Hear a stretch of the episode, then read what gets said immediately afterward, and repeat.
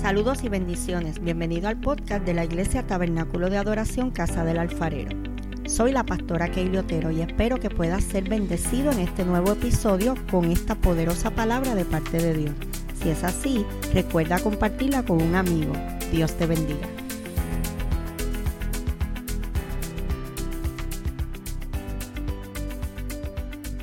Eh, hace una semana, y esto es bien importante, ¿verdad? Yo siempre que, que escucho algo o leo algo y voy a predicar de eso, siempre lo digo. Siempre digo, esto yo lo escuché, esto yo lo leí, no fue que yo en casa estaba y vino y lo escuché, ¿verdad? En uno de esos podcasts que yo escucho y de verdad que me, me tocó. Y realmente cuando uno se pone a analizar, yo lo comentaba con mi esposa, decía, esto es muy cierto. Y me gustó y seguí buscando el tema y seguí buscando y me encontré con muchas cosas relacionadas a esto. Y quiero comenzar leyendo en Segunda de Reyes, capítulo 4, del verso 1 al 7. Y es algo que usted, yo sé que lo he escuchado en, en muchas ocasiones. Y vamos a ¿verdad? aprender algo nuevo. Ahí dice, Segunda de Reyes 4, 1 al 7, dice, una mujer de las mujeres de los hijos de los profetas clamó a Eliseo, diciendo, tu siervo, mi marido, está diciendo la mujer. La mujer le está diciendo a Eliseo, tu siervo, mi marido, ha muerto. Y tú sabes que tu siervo era temeroso de Jehová y ha venido el acreedor para tomarse dos hijos míos por siervo. Y Eliseo le dijo, ¿qué haré yo?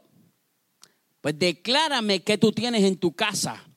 Y ella dijo, tu sierva ninguna cosa tiene en casa sino una vasija de aceite.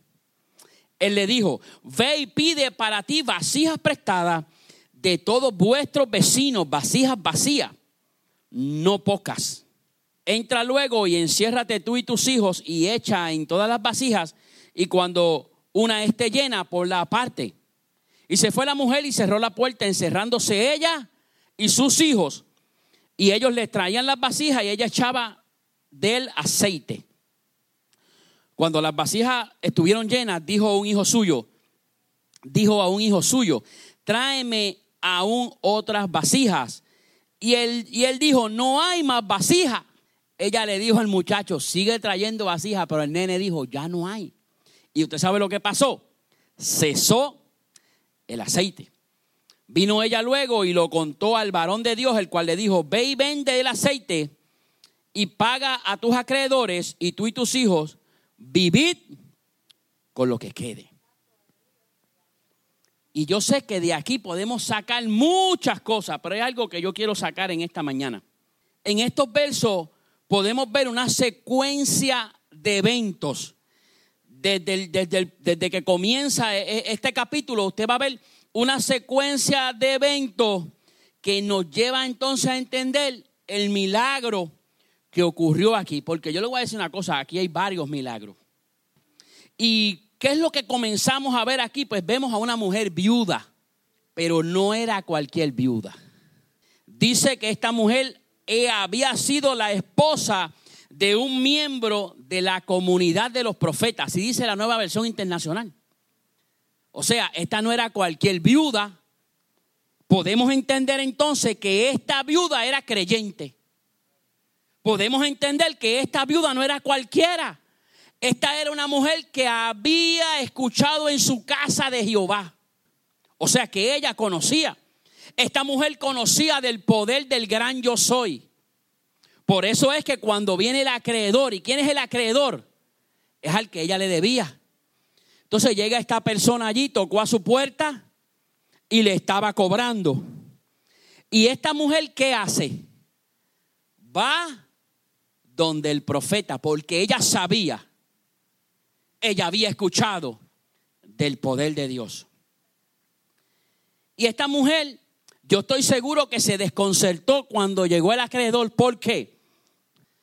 Posiblemente el acreedor dijo, mira, hace ya un par de días que esta muchacha no me paga, déjame ir allí, a lo mejor se le olvidó pagarme. O el muchacho, cuando él va allí, posiblemente se entera en ese momento de que aquel hombre que le debía había muerto. Entonces ahí la cosa se complica. ¿Por qué?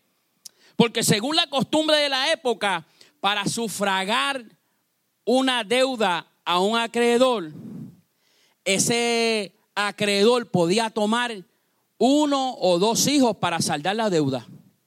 Pues mira, tú me debes a mí, pues vamos a cuadrar esto con dos años de trabajo. Pues entonces los hijos tenían que irse dos años a trabajar para pagar entonces esa deuda. O sea, yo lo que te quiero decir es que ese hombre fue a cobrar esa deuda, pero él fue a hacer lo que la ley decía. Él no fue a hacer nada ilegal.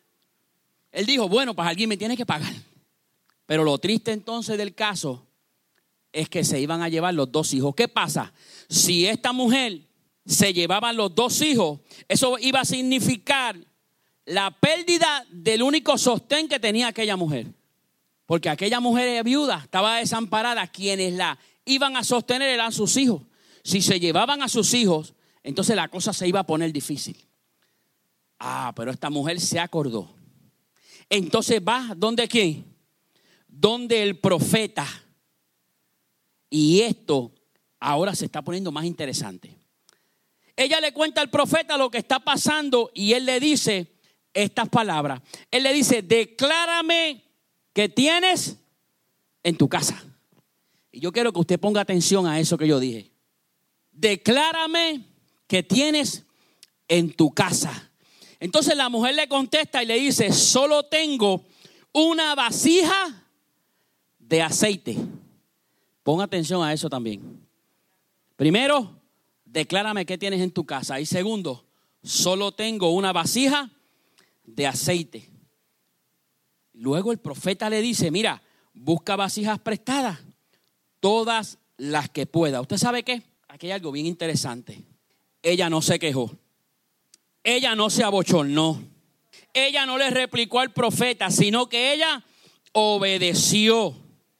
Entonces, se encerró con la vasija que tenía en su casa y con la vasija que ella tenía, porque dice, yo tengo una vasija con aceite. Con esa vasija, ella comenzó a llenar las vasijas prestadas. Entonces dice que cuando ya no quedaban vasijas vacías, el aceite cesó de multiplicarse. Y de esta manera esa familia pudo experimentar el milagro de Dios. Pudo experimentar el poder de Dios y saldar la deuda y no perder a sus hijos. Porque entonces era doble sufrimiento. Perdí a mi esposo y pierdo a mis hijos también. Entonces allá ocurrió algo poderoso. Usted puede entender que esto es una historia llena del poder de Dios. Es una historia llena de fe. Es una historia llena de confianza. Es una historia llena de manifestación de la obra de Dios que todavía en este tiempo está vigente. Porque leemos esto y nos creemos que esto son historias de camino. Eso ocurrió allá. No, no, no, no. Eso ocurre hoy. Porque Dios es el mismo ayer, hoy y siempre. Él no cambia. Lo que cambiamos somos nosotros. Ahora, pero lo que quiero en este momento es que tú entiendas lo siguiente. Hace rato te, dijo que pusiera, te dije que pusieras atención en dos cosas. La primera, declárame que tienes en tu casa. Y la segunda, solo tengo esta vasija de aceite. Y mire qué interesante que este profeta, inspirado por Dios, hace esta pregunta que para mí es la más importante en estos versos. Mira, mira, mira que el profeta, escucha, el profeta no le pregunta a ella. Ella va donde el profeta y le dice, mira, el acreedor fue y, mira, se van a llevar los muchachos. Posiblemente yo le hubiese preguntado a ella, ¿cuánto tú debes? ¿Cuánto? No debo cinco mil pesos. Pues está bien, pues vamos a TH Móvil, todo el mundo, ponemos en Facebook con cinco pesitos. ¿Cuánto tú debes? Diez mil. Pues mira, vamos a ver qué hacemos. Vamos a, vamos a hacer un 5K. Vamos a hacer algo. El profeta no le preguntó. El profeta no le dijo a ella, ¿cuánto es la cantidad de tu deuda? Él no le dice que si le puede dar un adelanto al acreedor. El profeta le pregunta, declárame que tienes en tu casa. Y algo que me interesó de esta declaración es que el profeta, oye, esto se pone más interesante. El profeta no le dijo, así te dije, te dice el Señor. El profeta simplemente dijo, declárame. Yo te, yo te voy a explicar algo ahora. Porque esa parte yo seguí metiéndome por ahí porque escuché algo yo dije, el profeta no, no le dijo, así me dice el Señor que te diga. El profeta en ese tiempo, la palabra del profeta era la boca de Dios. Ah, que el profeta hacía lo que él quería. No, no, no, no, porque es que el profeta estaba metido con Dios. El profeta estaba tan metido con Dios que el corazón del profeta muchas veces es que era una conexión con Dios que cuando el profeta hablaba eso era lo que Dios quería. El profeta simplemente le dijo, declárame. O sea que este, en esa parte, la vida separada del profeta la vida de intimidad con Dios de este profeta le daba la autoridad y el respaldo de Dios para que él pudiera declarar algo y que así fuese hecho. Él no fue y le dijo, déjame encerrarme a ver qué Jehová dice. Él rápido le dijo, declárame qué tienes en tu casa. Dime qué tú tienes en tu casa. Solo tengo una vasija de aceite. Y tú sabes que yo quiero en esta hora que tú entiendas que Dios hizo un milagro maravilloso en esta familia. ¿Tú sabes qué? Con lo que ellos tenían en la mano. A esto es que yo te quiero llevar. La manifestación del poder de Dios se hizo notable con una simple vasija que esta mujer tenía en su alacena. ¿Sabes qué? Dios no va a hacer milagros en tu casa con cosas que tú no tienes. Él va a convertir eso que tú tienes, eso que tú crees que es insignificante, lo va a convertir en el vehículo de la bendición. Él no le dijo a ella, mira, vamos a hacer algo. ¿Cuánto tú tienes en tu casa? No, pues mira, allí lo que me quedan son 20 pesos. Pues ven acá, dame esos 20 pesos, vamos a invertir. Él le dijo, ¿qué es lo que tú tienes? Una vasija echa para acá. Con esa vasija, con esa vasija, ese fue el vehículo de la bendición. Pero ¿sabes qué? Lo voy a dejar ahí porque ahorita vamos con eso otra vez. Ahorita vamos a darle honrón aquí. Dios te ha entregado algo a ti. A ella, a ella tenía una vasija de aceite. Posiblemente en tu casa tú tienes algo que va a ser el vehículo. Lo que pasa es que muchas veces nosotros pensamos que son cosas insignificantes. En Segunda de Reyes 4, del verso 42 al 44, ahora vamos a otra historia. Dice lo siguiente, de, Segunda de Reyes 4, 42 al 44, dice, de Baal Salizá llegó alguien que le llevaba al hombre de Dios pan de los primeros frutos, 20 panes de cebada y espigas de trigo fresco. Eliseo entonces le dice a su criado, dale de comer a la gente. ¿Cómo voy a alimentar a 100 personas con esto? Dijo el criado.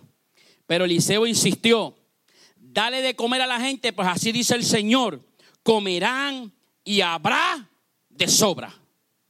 Entonces el criado le sirvió pan y conforme a la palabra del Señor, la gente comió y hubo de sobra. Y aquí nuevamente nos encontramos con Eliseo.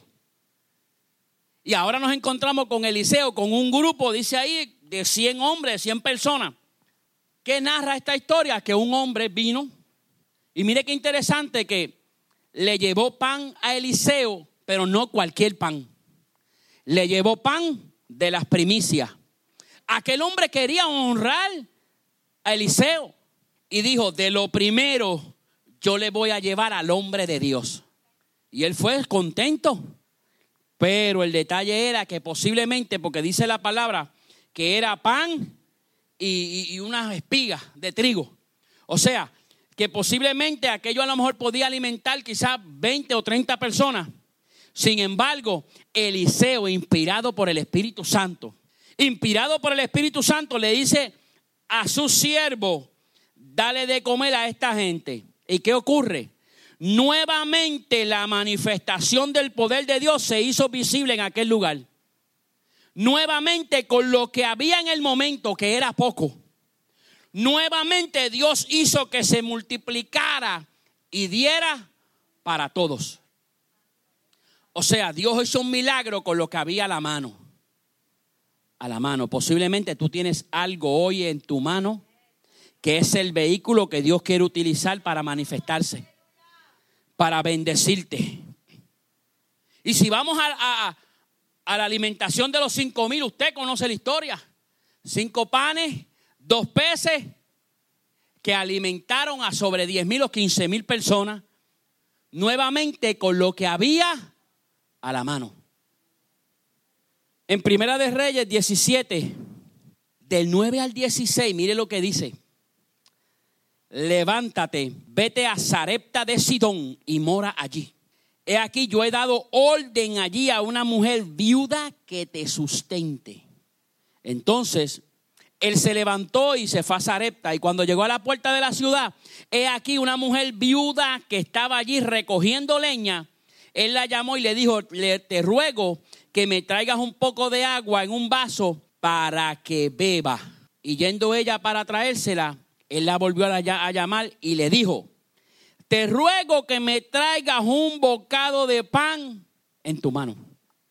Y ella le dijo, vive Jehová tu Dios que no tengo pan cocido, solamente un puñado de harina en la tinaja y un poco de aceite en la vasija. Y ahora recogía dos leños para entrar y, prepararlo para mí, para mi hijo, para que lo comamos y nos dejemos morir. El profeta le dijo, no tengas temor, vete y cocínalo, pero ¿sabes lo que vas a hacer? Dame a mí primero una pequeña torta cocida y tráemela y después harás para ti y para tu hijo. Porque Jehová, Dios de Israel, ha dicho, la harina de la tinaja no escaseará, ni el aceite de la vasija disminuirá hasta el día en que Jehová haga llover sobre la faz de la tierra. ¿Y qué hizo aquella mujer? Aquella mujer, dice la palabra, que hizo como le dijo Elías. Comió él, luego ella y su casa, muchos días hasta que cesó la sequía. E, e, este es un caso donde nuevamente vemos la fe en acción.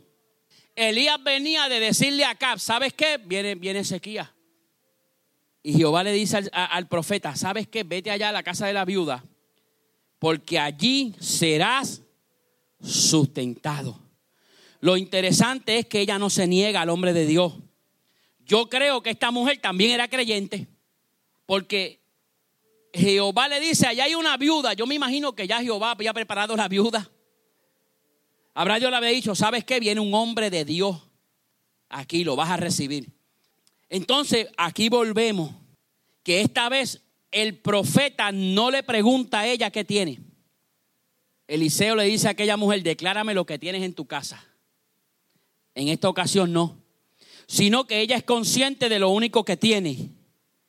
Y sabes qué, tengo que decirte que muchas veces Dios hará el milagro no de algo que tienes, sino de lo único que tienes. No es de algo que tengo. No es de muchas cosas que tiene Muchas veces Dios va a hacer el milagro de lo único que tienes.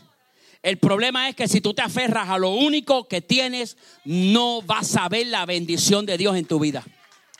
Si nos aferramos a lo único que tenemos, esta es la única agua que yo tengo, pastora, la tengo que guardar para el tejemoto. Y nos aferramos a la agua. ¿Sabes qué?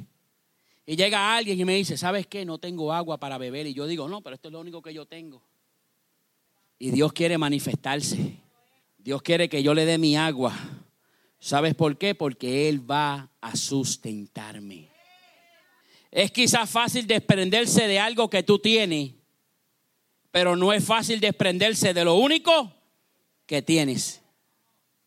El profeta le dice de lo poco que ella tenía, que lo poco que ella tenía que le diera a él primero. Y esta mujer no ripostó.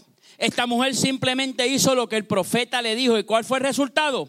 Que durante toda la sequía, durante todo el tiempo de sequía, cuando aquella mujer iba a aquella alacena, yo me la imagino, no sé, pero yo me la imagino a ella allí yendo a la alacena en el nombre de Jehová y ella comenzaba a vertir allí todos los días, todos los días, todos los días había aceite y había harina durante aproximadamente tres años. Y es algo bien interesante que quiero que entienda, que hay algo bien poderoso en estas dos mujeres. La mujer que hablamos ahorita, la del esposo que murió y de esta, que también el esposo había muerto. Y es que las dos estaban en escasez. Aquella estaba en escasez porque no tenía para pagar acreedor. Y esta estaba en escasez porque había comenzado una sequía. ¿Qué Dios te ha entregado a ti en esta hora? ¿Dios te ha entregado algo? Yo quiero llevarte ahora al libro de Éxodo, en los capítulos 3 y 4. Y aquí podemos encontrar la conversación que tuvo Moisés con Jehová. Vas a libertar a mi pueblo y vas a hacer unas cosas. Pero hay algo bien interesante. Moisés le dice, bueno, y si me preguntan, ¿quién me ha enviado? Y Jehová le dice, dile, yo soy, me ha enviado. Y allá Moisés vuelve otra vez. Y en el capítulo 4 viene Moisés otra vez y le dice, mira, ¿y qué hago si no me creen ni me hacen caso? ¿Y qué hago si me dicen, el Señor no se te ha aparecido? Entonces Jehová le dice, ¿qué tienes en tu mano? ¿Qué tienes en tu mano? Y Moisés le dijo una vara. ¿Por qué Moisés tenía una vara? Él era pastor de las ovejas de su suegro. Jehová no le dijo, vete allá abajo y hazme una espada. No le dijo, ¿qué tienes en tu mano? Una vara. ¿Usted sabe qué? Jehová le dijo, déjala caer al suelo. ¿Y usted sabe lo que pasó con la vara? Se convirtió en serpiente. Esa vara se convirtió en serpiente dos veces. Ante la presencia de Dios y después ante la presencia de Faraón. Se convirtió en serpiente. Y después le dijo, cógela. Esa es la prueba. ¿Qué más prueba que esa? Entonces Moisés ahí, titubeando, le dijo, Moisés, mete la mano en tu pecho. La metió. Cuando la sacó tenía lepra. La volvió a meter, estaba sana. Y Jehová le dice, mira, parece que Jehová sabía, lo conocía ya. Le dijo, pero si no te creen, ni te hacen caso después de estas dos señales, mi hermano, que yo hubiese caído muerto. Le dice, toma agua del Nilo y derrámala en el suelo en cuanto el agua del río toque el suelo, se convertirá en sangre. Pero ¿qué pasó? Vuelve Moisés. Léalo en el capítulo 4. Vuelve Moisés. Ay, Dios mío. Moisés le dice, se, se, sacó la última de debajo de la manga. Le dijo a Jehová, soy, soy taldo del habla. Entonces Dios se molesta como mí me gusta porque ahí no lo tengo apuntado, pero cuando usted lee los capítulos, eh, eh, Jehová le dice, mira, ¿quién fue el que le dio la vista al ciego? ¿Quién fue el que le dio el habla al mudo? ¿Ah? ¿Cómo tú me vienes a decir a mí que tú eres tardo de hablar? Y aquí ocurrió algo que no debía de ocurrir. Aparece en escena Aarón. No es que Aarón era malo, es que Jehová no quería que fuera Aarón. Jehová quería que fuera Moisés. Entonces escucha esto. En Éxodo 7, del 8 al 9, mire, el Señor les dijo a Moisés y Aarón, cuando el faraón les pida que hagan un milagro, le dirás a Aarón que tome la vara y la arroje al suelo ante el faraón. Así la vara se convertirá en serpiente. Lo que Jehová le había dicho a Moisés. Simplemente que ahora le dijo, ¿sabes qué? Le vas a dar la vara a Aarón. Cuando Aarón la tire, se va a convertir en serpiente. Entonces, agárrate, agárrate. Cuando seguimos en Éxodo 7, en el verso 17, el Señor le dice, ahora vas a saber que yo soy el Señor. Con esta vara voy a golpear las aguas del Nilo y el río se convertirá en sangre morirán los peces que hay en el río y el río apestará y los egipcios no podrán beber del agua de allí. Dijo el Señor a Moisés, agárrate lo que le dijo, dile a Aarón que tome su vara. O sea, la vara era de Moisés, pero por las estupideces de Moisés, ahora la vara era de Aarón. Lo que Dios le había dado a Moisés para que libertara al pueblo, ahora se lo da a quién? A Aarón. Yo no sé si tú estás entendiendo, pero es que lo que Dios te entregó a ti, te lo entregó a ti, no fue a otro. Dile a Aarón que tome su vara y extiende el brazo sobre las aguas de Egipto. Y dice el verso 20, Aarón levantó su vara y golpeó las aguas. ¿Y qué que yo quiero que tú entiendas con esto? Que si tú no honras lo que Dios dispuso en tus manos para él glorificarse, Él se lo dará a otro para que haga lo que tú no estuviste dispuesto a hacer. Y esto me rompió a mí. Yo escuché esto, yo escuchaba esto y yo decía, esto está tremendo. Pero cuando uno sigue buscando, cuando uno sigue entrando, ¿sabes qué? Que cuando tú deshonras lo que Dios puso en tus manos, esto le será dado a otro. Entonces ahí es que tú vas a decir a Dios, pero es que esa idea la tenía yo. ¿A cuánto no le ha pasado eso? No, esa idea no la tenías tú, esa idea te la puso Dios. Lo que pasa es que tú no la hiciste. Lo que pasa es que tú la deshonraste. ¿Y qué pasó? Se la dio a otro y otro la puso a trabajar. ¿Qué le pasó a Moisés? La vara era de Moisés, no era de Aarón pero se manifestaba de manera poderosa cuando, cuando Aarón la cogía y la tiraba y cuando Aarón la movía. Mira si es bien interesante esto. Dice en el libro de números que hay tres cosas en el arca del pacto. ¿Usted sabe cuáles son estas tres cosas? Dice que están las tablas de la ley. Dice que hay maná. Y dice que hay que la vara de Aarón que rebeldeció. ¿Por qué la vara de Aarón? Ahora, yo te tengo que decir algo que estaba leyendo. Esta no es la misma vara de Moisés, es otra vara. No fue la vara con la que se convirtió en serpiente. Esta vara que está en el arca del pacto fue una que Jehová le dijo a Moisés, mira, de las doce tribus, cada tribu va a traer una vara y le va a poner el nombre de cada líder, de la de cada líder. Y trajeron las doce varas y la única que rebeldeció y no tan solo rebeldeció, sino que dio fruto fue la de Aarón. Entonces esa vara está dentro del arca del pacto. Y yo creo que el mensaje en esta tarde es claro, que Dios está entregado. Muchas veces queremos postergar cosas porque queremos hacerlas bien. Dios quiere que con eso que tú tienes hagas lo que Él te ha enviado a hacer. Dios no quiere que gastes mucho en hacer lo que Él te ha enviado. Él quiere glorificarse con lo poco que tú tienes y ese poquito lo va a convertir en algo grande. Aquella mujer cuando el acreedor estaba allí, ella no tuvo que invertirle, ella simplemente utilizó lo que tenía a la mano, una vasija de aceite. La viuda estaba allí, el profeta le dijo, dame aquí primero. Y aquella vasija de aceite y aquella vasija de, de trigo no cesó de dar en todo ese tiempo. ¿Cuántas veces hemos iniciado algo y no lo terminamos porque a nuestros ojos no tenemos los recursos? Y hace poco yo estaba hablando con una persona y le estaba diciendo, fíjate que, estamos en la misma línea. Yo le decía, ¿sabes qué? En este tiempo, muchas de las cosas que, uno tenía previstas para hacer y nunca las hizo, en este tiempo las comenzamos a hacer.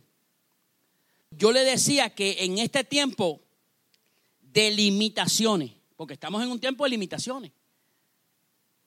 Estamos en un tiempo donde usted manda a buscar algo a Estados Unidos y en vez de llegar aquí en cuatro días, tarda cuatro semanas. Donde usted ir al supermercado tiene que pensarlo. En un tiempo de limitaciones. Pero en este tiempo hay gente que ha logrado cosas que normalmente no hubiese logrado en circunstancias normales. Eso sí me entendió. Hay cosas que yo hice en este tiempo que en circunstancias normales no las hubiese hecho. ¿Por qué? Porque uno sigue con el ajetreo y con esto y con lo otro y sigue por ahí para abajo y no las hace. En este tiempo pudimos hacer, pudimos hacer el podcast de la iglesia. Usted sabe que ha sido de bendición. Eso tiene unos resultados. Gente de Alemania que lo, que lo escuchó. Gente de Perú, de Chile. Y usted dice, wow, mira qué interesante. Gente que nos ha escrito. Que dónde es la iglesia. Cosas que hemos hecho en este tiempo.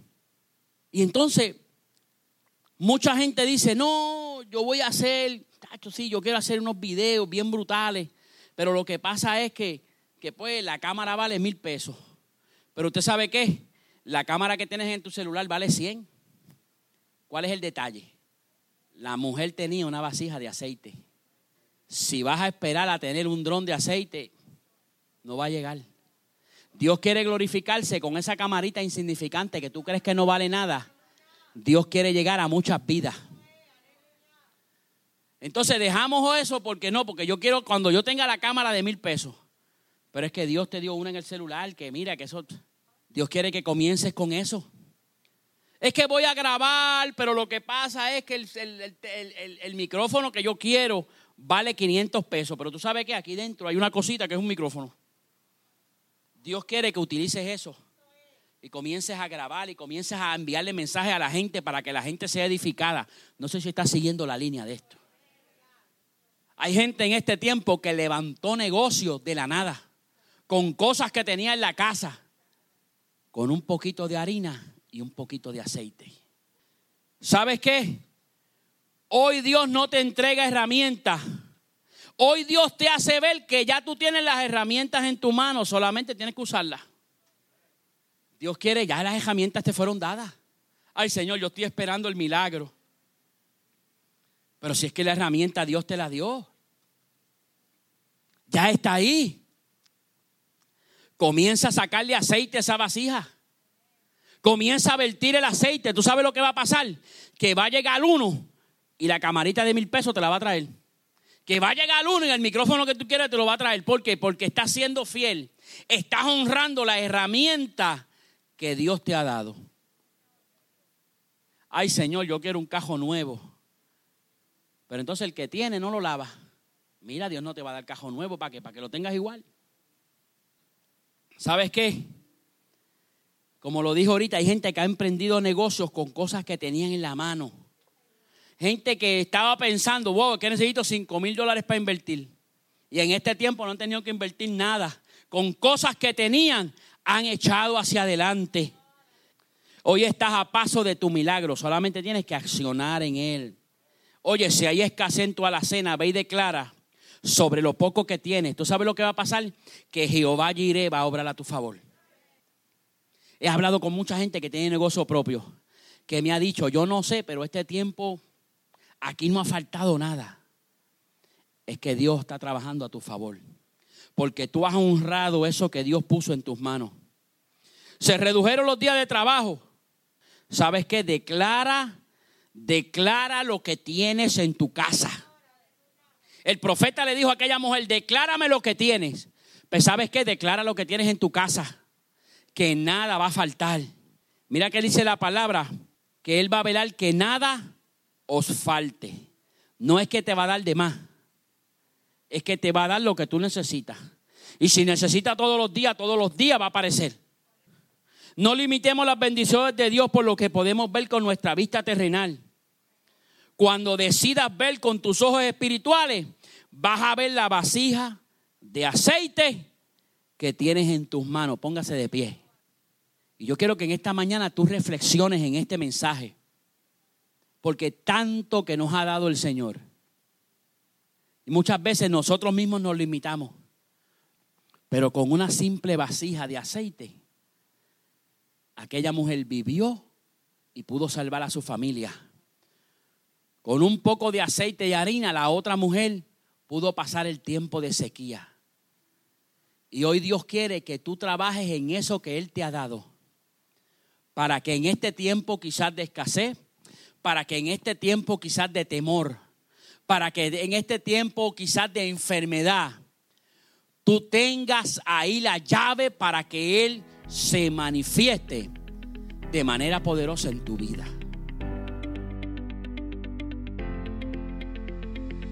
Bendiciones. Si este episodio ha sido de bendición para ti, compártelo para que otros puedan ser edificados.